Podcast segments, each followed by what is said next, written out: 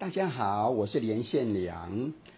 这个系列讲座呢，今天是第三次了啊。这个标题是那些旋律背后的小故事。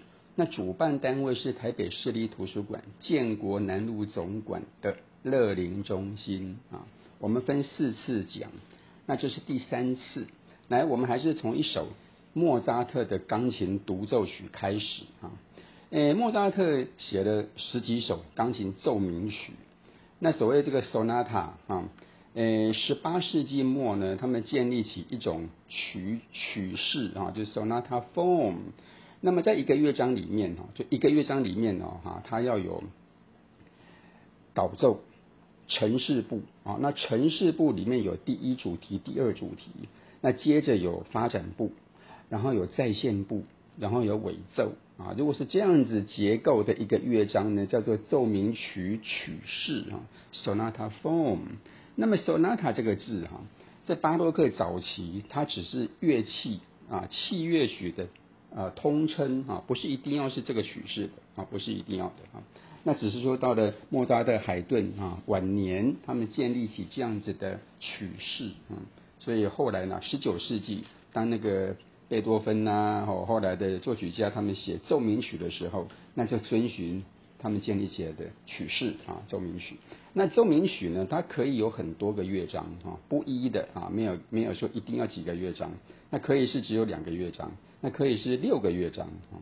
好，我们今天是要讲，诶，莫扎特其中一首哈，这个是他的第十一号啊，莫扎特写过十几首奏鸣曲啊，那这个第十一号呢？那个 K 三三一啊，莫扎特作品编号的代码是 K K 哦啊，我们上次讲巴哈是 B W V，然后一个作品的编号啊 K Kircher 啊，这是这个是人名。那巴哈那个是巴哈协会啊。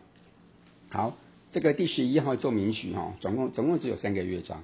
那我们最熟悉的是第三乐章，因为第三乐章呢，阿拉托尔卡啊。又叫做土耳其进行曲啊，土耳其进行曲。它这首曲子哈，一七八三年写作的啊，做完的。一七八三年刚好就是奥匈帝国打败奥斯曼土耳其哈一百周年纪念啊。一六八三年奥斯曼土耳其来攻维也纳，结果被打败了啊，刚好是一百周年啊，所以这个有这个历史的意义。嗯，好，那么这个土耳其进行曲呢，听起来很轻快。啊，它是一种轮旋曲形式啦。那轮旋曲就是说，哎，你听到的一开始的主旋律，它又会再回来啊。它中间虽然有别的变化，但是它会再回来，再回来，再回来啊，叫轮旋曲啊。好，我们就来欣赏这一首。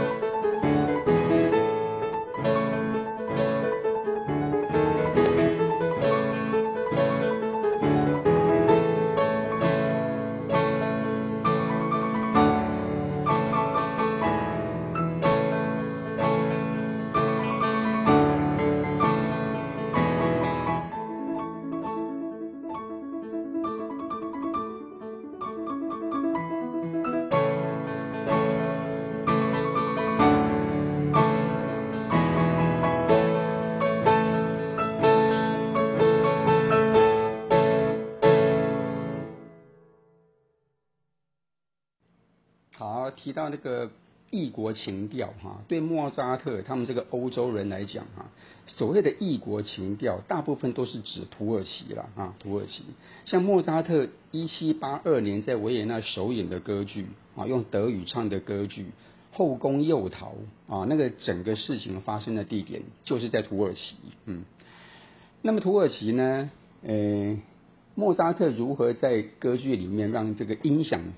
听起来像异国情调哈，它是用了四种乐器，它加了四种乐器哈，短笛很高音的短笛，然后三角铁锵锵锵锵，然后小鼓啊锵锵锵锵锵，跟铜把当当当，这些轻轻锵锵啊，很简短很清脆的声音啊，这个听起来啊不是那个欧洲那种古典音乐的温柔的高雅的感觉啊，这个是他们制作出异国情调的方法。好，我们现在先跳到英国啊，那这是一九二零年一个英国作曲家写的，叫波斯市场。波斯市场啊，波斯帝国现在就是伊朗啊，以前的波斯帝国是现在的伊朗。那这个作曲家呢，叫亚伯特威廉科特比啊，他是一八七五年出生，一九五九年过世的啊，活了八十四岁啊，非常长寿的一个作曲家。这个在英国哈。因为他写过很多轻松的音乐啊，而且呢，诶，他的音乐也曾经当过很多默片的配乐跟舞蹈的音乐啊，所以他当时是啊被列为那个被演奏率最高的一位作曲家啊。我们不太熟悉哈，科特比就叫科特比。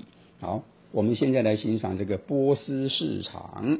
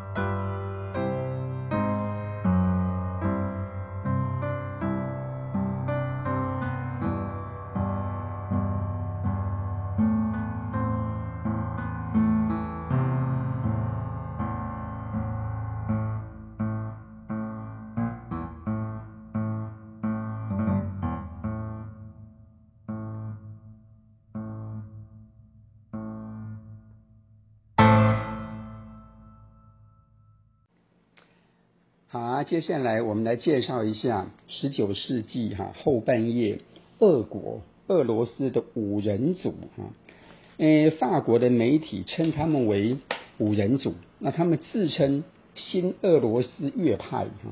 俄国呢，葛令卡是俄国音乐之父啊，他是比较长一辈的葛令卡，一八零四年出生到一八五七年过世啊，这是俄国的音乐之父。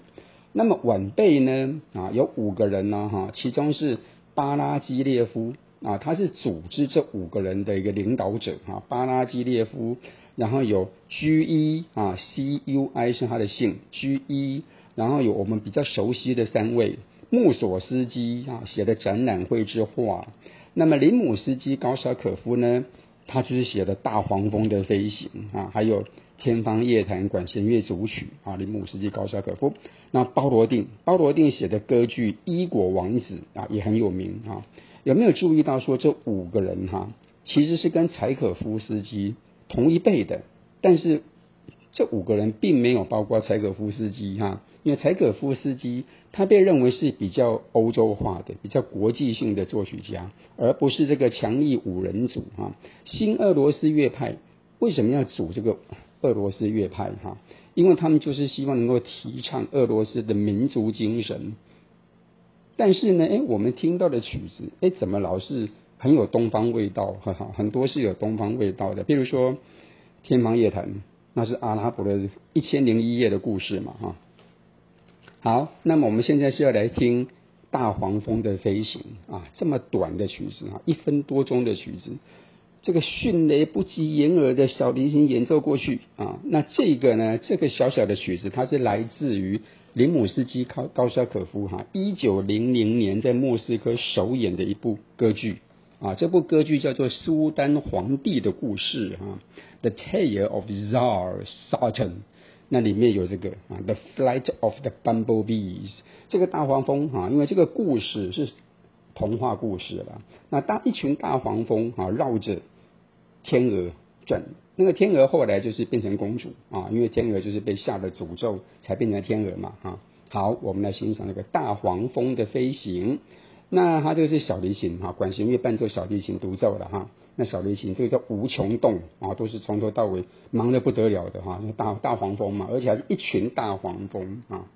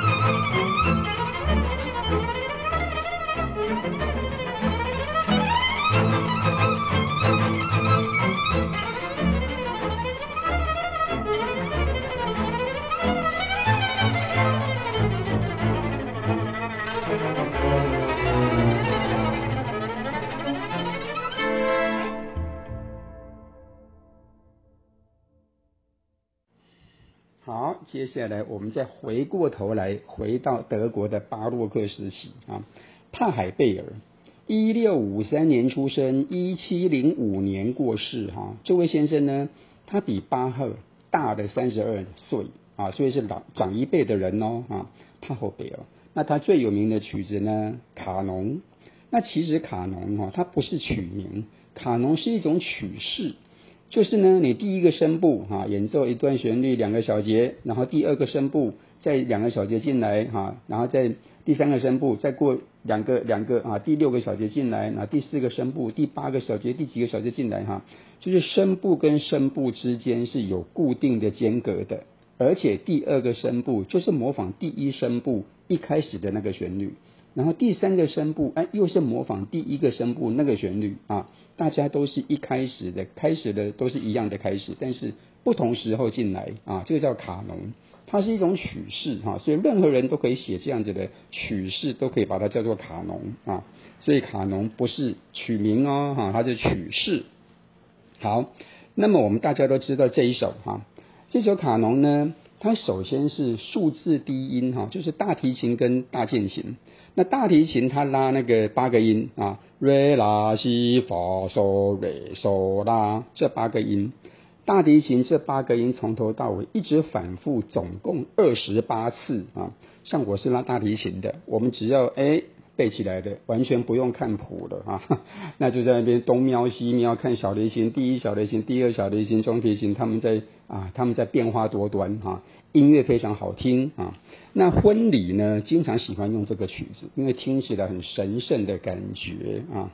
好，记住啊，这个是比巴哈大三十二岁的德国作曲家写的曲子啊。不应该叫卡农啊，它的全名是呢，由三把小提琴与数字低音的 D 大调卡农与吉格舞曲啊，应该这么长的。好，我们来欣赏帕海贝尔的卡农。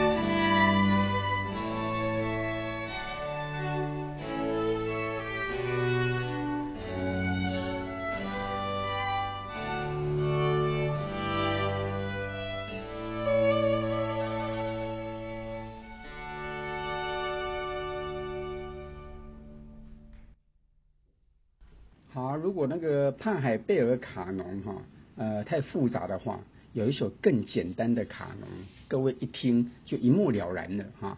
来，我们听听看这个卡农，它是用圣诞歌曲来啊、来变成卡农的哈。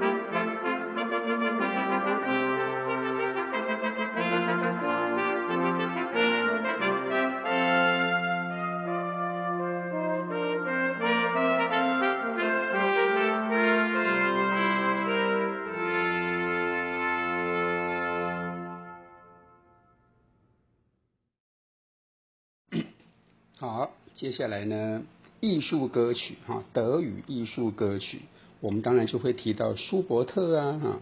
舒伯特是奥地利人哈，一七九七年出生，一八二八年过世哈，才三十一岁，非常短命的作曲家，但是非常多产哈。他呢写室内乐很多，交响曲也很多哈，歌曲六百多首啊，所以他被称为艺术歌曲之王。那我们来欣赏这个圣母颂哈，阿维玛利亚，有的翻成万福玛利亚啊，玛利亚就是耶稣的妈妈嘛啊。好，那么舒舒伯特作曲呢，都是根据诗现成的诗来谱曲的。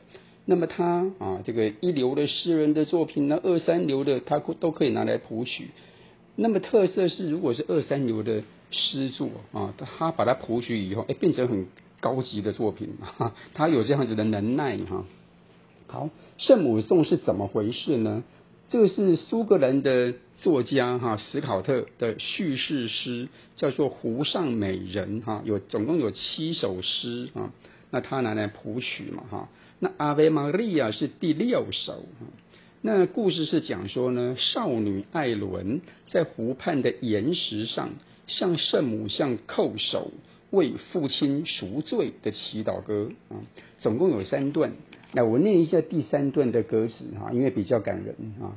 圣母玛利亚，你慈爱的眼神驱走了天地间的恶魔，使他们不住在我们身边。我们安静地遵从命运，你将带给我们神圣的安慰。圣母啊，请聆听一位孩子为父亲的祈祷。并垂怜他们，所以应该是一位少女啊，在祈祷，向着圣母玛利亚的像在祈祷哈。然而我们这个版本是一位男的唱的啊，也是非常好听啊。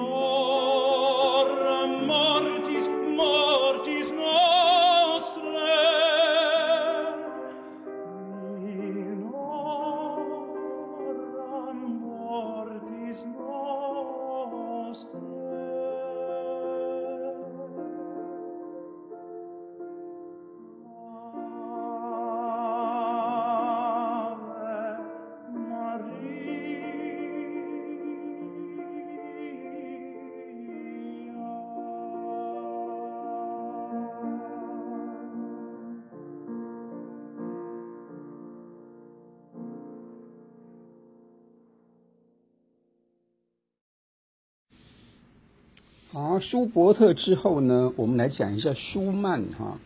舒曼是一八一零年出生，一八五六年过世啊。他跟肖邦是同岁啊。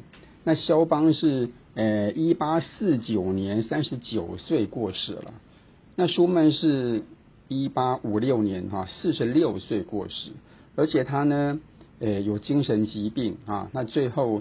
他还曾经跳到莱茵河自杀过啊，被这个渔夫救起来，然后他进入精神病院啊，最后是死在精神病院的哈，这是有家族的精神病史哈，因为他的姐姐就是自杀身亡的。嗯，好，舒曼啊，他写过很多呃交响曲有四首啊哈，那钢琴曲集有很多，非常多哈。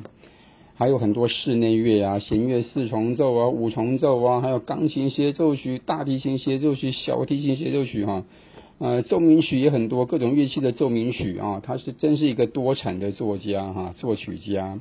那么我们今天要听的是《梦幻曲》钢琴独奏哈，那么这个是他写的一本曲集啊，叫做《儿时情景》啊，《儿时情景》。一八三九年出版的哈，这个时候他二十九岁左右。那他这个曲子呢，儿时情景，这听起来就是大人在回想小时候的事情嘛哈。那总共有十三首，那我们这个梦幻曲是其中第七首哈，Träumerei 哈，Träumerei。那 Träumerei 呢？它是就是德文的梦梦，那个是 Träum 啊 Träum 衍生出来的啊，所以这个呃标题的意思是说如梦的意思啊。好，那舒曼这个每一个乐句哈，其实听起来虽然都很像，但是它都有很多变化，很多细微的变化哈。他作曲的非常那个哈，很细微精致的。舒曼小时候啊，因为他爸爸是。书商啊，是开书店的。他从小家里是有几千册的书给他读的，所以他的文学造诣是非常高的啊。那么他写呢，除了这个儿时情景以外，他也写了给学生弹的音乐啊。那对这个教育方面呢、他除了诶给儿童写了好的作品以外呢，也没有失掉艺术的价值啊，这是很难得的，很难得做到的啊。好，我们来欣赏这个儿时情景第七首《梦幻曲》。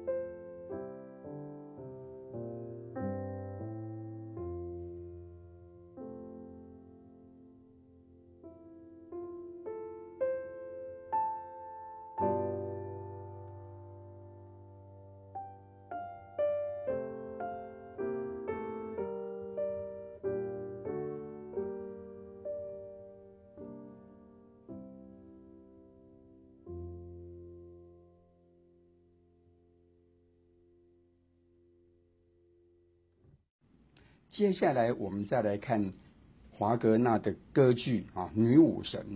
他这个是他的四部啊，《尼贝龙根的指环》哈，有四部，《女武神》是第二部。那第一部呢是莱茵的黄金，第三部是齐格菲，第四部是诸神的黄昏。这个四部呢，诶，在拜鲁特。音乐节庆剧院啊，于一八七六年的八月十三、十四、十六、十七啊，四天中间休息一天哈，连演了四个晚上啊，这四部。那么第一部呢，两个多小时；那第二部、第三部、第四部都是将近四个小时啊，非常长的。这个对听众来讲也是很大的挑战啊。好，话说第二部《女武神》。所谓女武神哈，是众神之王佛诞跟智慧女神啊，藏在地底下的智慧女神生的九个女儿。那么佛诞呢，他派这九个女儿哈，穿着盔甲，戴着头盔，骑着飞行的马，在战场上空啊，在巡视，巡视哪些啊是英勇打英勇作战呢？受伤的啊，负伤的，他们就把这些受伤的。用盾牌哈，把它驮啊，就一直带回瓦哈拉城啊，众神住的瓦哈拉城这样子。那把他们呢，诶，康复以后，就是在那边保护众神的意思了哈。女武神好，那么女武神，诶，音乐本身是非常壮观的啊，所以任何制作啊，任何歌剧院制作这一 第三幕第一场都是非常的壮观哈。宫崎骏的动画哈波妞里面呢有一段，他就是模仿这里的啊，他模仿这里的音乐啊，跟模仿这里在海啸奔腾的嗯。那么女武神他们是在空中飞行的啊，那个马是有翅膀的啊，当然这是神话了嗯。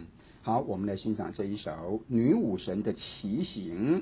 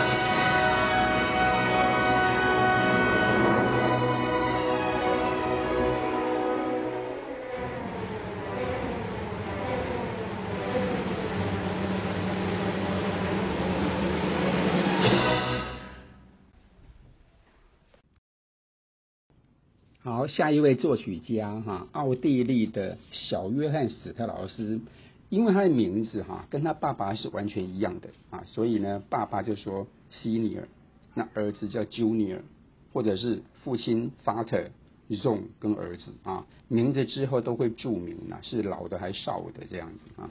那小约翰史特劳斯呢，他是一八二五年出生的，一八九九年过世啊，活到十九世纪末。